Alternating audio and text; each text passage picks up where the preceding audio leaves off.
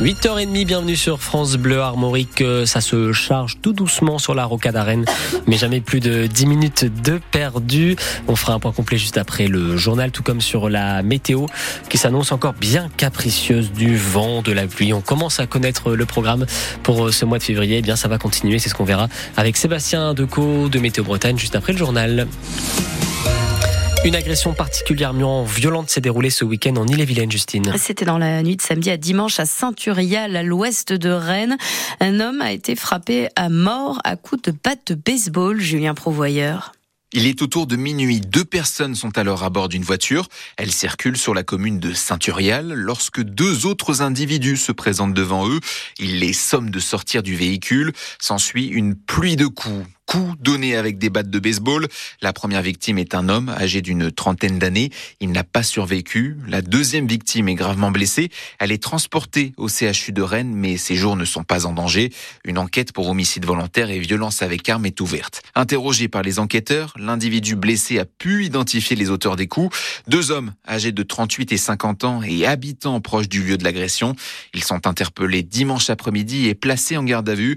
On ne connaît pas encore les raisons de cette altercation communication. Précision de Julien Prouvoyeur à retrouver sur notre site francebleu.fr. Ce drame aussi hier en Auvergne, quatre skieurs sont morts dans le massif du Sancy.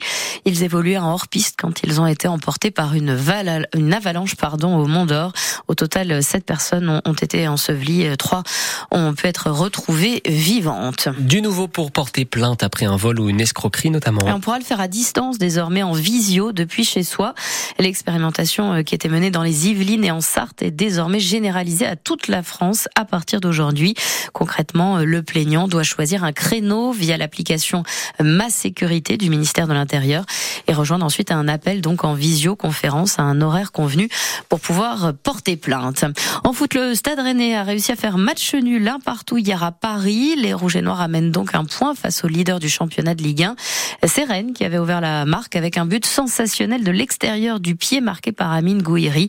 Le PSG a ensuite égalisé grâce à Ramas sur un pénalty plutôt litigieux obtenu à la toute fin du temps additionnel. Le Stade Rennais qui est ce matin toujours septième du classement à trois points de, la cinquième place occupée par Lille.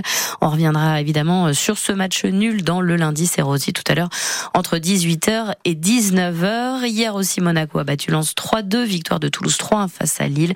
Marseille a écrasé hier soir Montpellier 4 à 1. En rugby en revanche la contre-performance de nos Bleus hier le 15 de France a fait match nul 13 partout contre l'Italie lors de la troisième journée du tournoi des Six Nations. Et ça aurait pu être bien pire car les Bleus ont même failli perdre à la fin de ce match. Le sélectionneur Fabien Galtier reconnaît une période délicate pour son équipe. Il demande encore un peu de patience au classement et après trois journées, le tournoi est dominé par l'Irlande. Le prochain match de la France, ce sera le 10 mars à Cardiff face au Pays de Galles.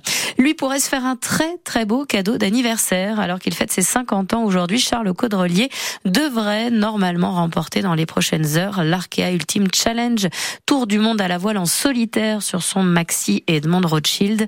Le skipper est attendu ce soir ou demain à, Brest. Attendu le pied ferme qu'est Malbert Simon Chenot. Des fans qui n'ont que des éloges. À part vous dire que c'est extraordinaire, je.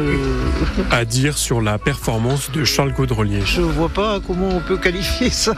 Ça, c'est un tour du monde en solitaire. Je dis, il, il a bien travaillé, c'est un beau projet, c'est magnifique. Avec des conditions météorologiques. Contre la mer, on peut rien faire. Pas toujours favorables. J'ai pas l'impression que ça a été un long fleuve tranquille, non. non, non. La mer a été mauvaise. Euh, la descente de l'Atlantique jusqu'au Cap de Bonne Espérance ça a été, mais après, euh, d'après lui, ça a encore bien passé, mais après euh, le Cap Horn, c'était une prise de tête parce qu'il a été obligé de ralentir aussi. Un navigateur qui a su prendre les bonnes décisions. Météorologiquement parlant. Et maîtriser un navire de 32 mètres de long. Hugo. Qui savait à peu près anticiper euh, certaines choses que d'autres ne, connaissaient pas encore trop sur leur, euh, sur leur ultime. Tous attendent le skipper de pied ferme. il a réussi, quoi. Il a gagné. il aura gagné quand il sera ici. La course n'est gagnée qu'une fois qu'on a passé la ligne. La plupart seront d'ailleurs là pour l'accueillir. Le champagne va couler à flot. Voilà, avec modération toujours tout de même. Charles Caudrelier qui est donc attendu dans les toutes prochaines heures normalement à Brest. Après donc 50 ou 51 jours passés en mer. Et puis ce résultat de la première manche du 74e championnat des baguettes de première catégorie, c'est le baguette de Plumeur, tenant du titre, qui s'est imposé hier à Brest devant ceux de Quimper et de Briec. La deuxième manche aura lieu le 10 août pendant le festival interceltique de Lorient.